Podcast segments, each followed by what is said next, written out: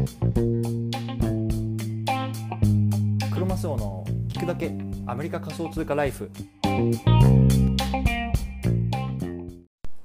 皆さんおはようございます。アメリカ西海岸在住のクロマスオです。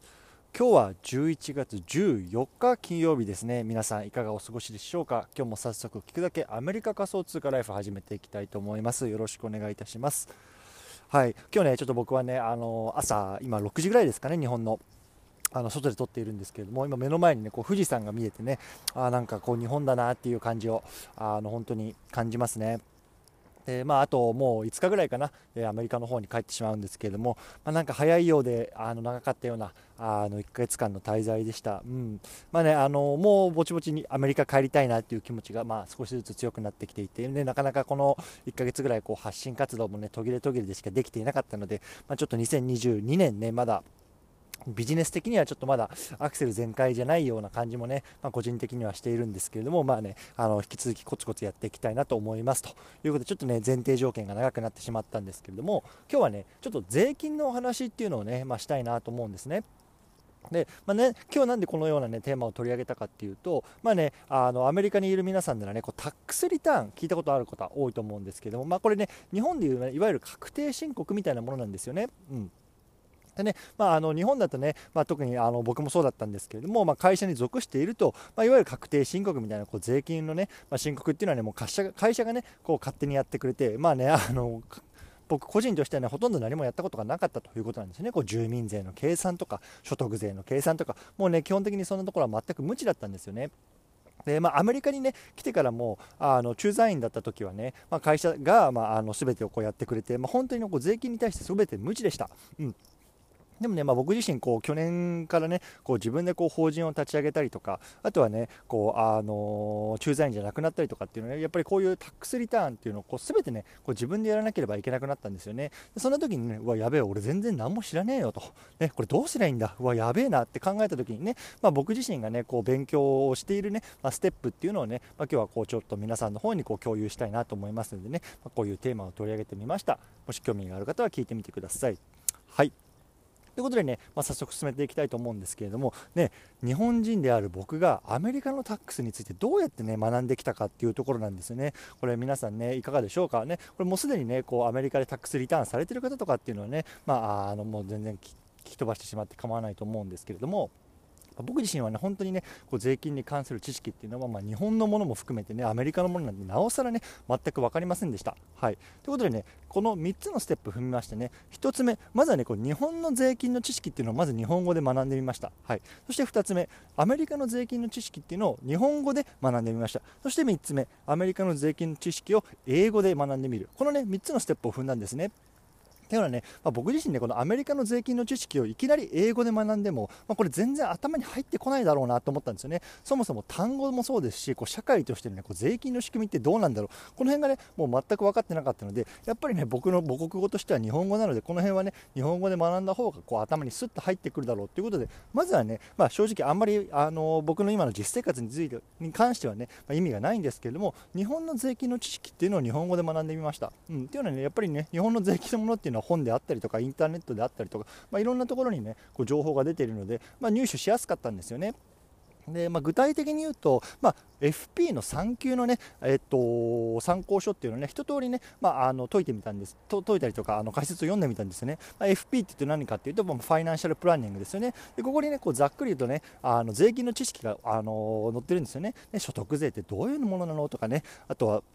どういう時にね、えーと、住民税を払わなければいけないの？もちろんねこう日本のルールにのっとったものなんですけどもこれでねざっくりとしてねあ税金ってこういうもんなんだ。こうやってね、まあ、国とかあの自治体とかって回ってるんだなっていうのがね、まあ、ざっくりとこう頭の中に入ったんですよね。そう。やっぱこの大枠があるとないとでは、まあ、次にねこうアメリカの税金の知識を学ぶ時とか、まあ、それをね英語で学ぶ時とかっていうのはやっぱりね全然こう物の分かりが違ったんですよね。そう。なのでねもしこれからね、まあ、ちょっと税金についてね、まあ、あの本気でしっかり勉強したいなとかねやっぱり節税って大事だよなとかそんな風にね考えてる方で、まあ、アメリカにおられる方はまずねこう日本の税金の知識を、まあ、日本語でね、まあ、ざざっとこう勉強してみるっていうのがねいいのかなと僕は思いました。はいじゃあね、あのここでね、こうざっくり税金の知識っていうのをね、まあ、日本ベースでこう日本語でね、頭に入ったと思うんですよね。そうじゃあね、次に僕が何をしたかっていうと、アメリカの税金の知識、これを学ばなきゃいけないわけですよ。うんでね、この時に僕がやったのは、まあ、とりあえずね、日本語でね、こうググったんですよね。そう、Google 検索したと。そしたらね、あのすごくね、いいあのサイトが見つかりました。でね、あのちょっとこれ概要欄に貼っておく置くんですけれども岩崎純子さんっていうね、まあ、あのカリフォルニアの方で、まあ、ファイナンシャルプランナーをやってる日本人の方がいてその方がね、まあ、あのアメリカ在住のこう日本人に向けて日本語でね、まあ、こういういろいろファイナンシャルプランのね、あのブログなのかな、まあ、メディア運営みたいなのをされてるんですよね。そうそこでね、まあ、いわゆるざっくりしたこう税金のね、まあ、あの概要、アメリカでの税金の概要みたいなこう日本語でね、あのいろいろこうブログに綴ってくれてるあのページがあったんですよね。で僕はね、そこをね、もうひたすらあの読み漁ったんですよね、当時。うん、でやっぱりねあの日本語でねあの勉強した方がまあ僕にとっては分かりやすかったですしでもね、ここでもやっぱりこう日本語でこう日本の税金の知識を最初に勉強しておいたので、あアメリカでもこうなんだとか、あこことあここはね日本とアメリカで違うなみたいなそういうような、ね、ところがねこうざっくりでもねいいからねこう頭に入るんですよね。そうでね、まあ、こういうようなねこうあのタックス、えっと、ベネフィットをねこうアメリカでは得られるんだよとかね、まあ、そういうようなところがね、まあ、ざっくりこの日本語のサイトであの得ら得ることができたっていうのは非常にね僕にとって良かったことなんですよね。うんなので、まあ、あのもしね、これからちょっとアメリカの方でもね、税金の勉強したいな、でもな、ちょっと英語が苦手だなって方はね、もうあのこの、えっと、サイトをね、概要欄の方に貼っておくので、ね、もし興味がある方はこちらも覗いてみてはいかがでしょうかという感じですね。はい。じゃあ最後なんですけども、やっぱりさ、あの細かいところはね、こうアメリカの、えっと、で、の、えーと、税金をやっぱり英語でこう学ば学ぶというかこう情報収集しなければやっぱりいけないわけですよね。で僕はねやっぱりそれをねこう Google 検索してあと翻訳サイトを使いながらね、まあ、一つ一つ調べていましたてかいます。うんまあ、それでもね、やっぱりまあ60%、70%ぐらいはね、こうざっくりま理解できて、あとはね、やっぱりあの税金に関してはね、こう多分現地のね、こうアメリカ人であってもね、こうなかなかこう理解しがたい難しい分野っていうのをね、まあ、あの同僚からも聞いたことがあるんですよね。そうなので、まあ、この辺りね、まあ、僕自身はもうこうあの CPA っていう、まあ、いわゆるま公認会計士の方ですよね、にもうお願いをしてしまって、どういうふうなところでね、まあ、節税できるのかとか、あとはね、こうあのこういうものはこう経費にできるよとか、まあ、そういうところの相談をしながらね、ま、僕はもうやっぱりそこはね、もうお金を払ってでもこうプロに任せることがね、ま、いいのかなと思うんですよね。やっぱりね、まあ、あの僕もそうですけれども、やっぱ自分で事業を回す中でね、まあ、あの自分のプロフェッショじゃなプロフェッショナルではないところにね、まあ、時間をや労力を割くっていうのはね、こうなかなかね、こう非効率的なんですよね。なのでね、やっぱりね、あの僕はもちろん税金のプロフェッショナルではないですし、ましてやね、こう英語でね、こうあの細かいところまで理解するっていうのは、やっぱなかなかね、こう難しいところがあるので、そこはね、やっぱりもう CPA さんっていうね、まあ、プロの方に、まお金を払ってお願いをして、まあ、そこをね、まあ、しっかりまとめてもらうことでね、まあ、あの自分のこう、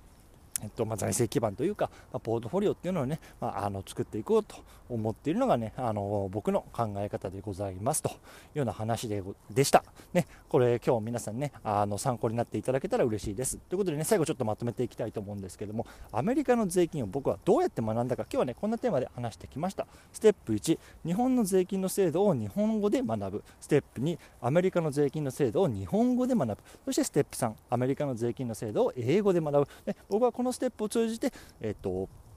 アメリカの税金についてね、まあ、学んでいますというようなところですね。はい。もしね、興味がある方はね、あのこちら参考にしてみてくださいというところでね、今日はこの辺りにしたいと思います。ね、今日は、えーと、日本では金曜日ですね。アメリカだと今はどうだろう、えっ、ー、と、まだ、ね、木曜日の昼間ぐらいなのかな、ね、あのこっちは花金ですので、まあねまあ、仕事もあんまりないんですけれども、まあ、少しずつね、コツコツやっていきたいなと思います。皆さんも良い週末をお過ごしください。それではまた。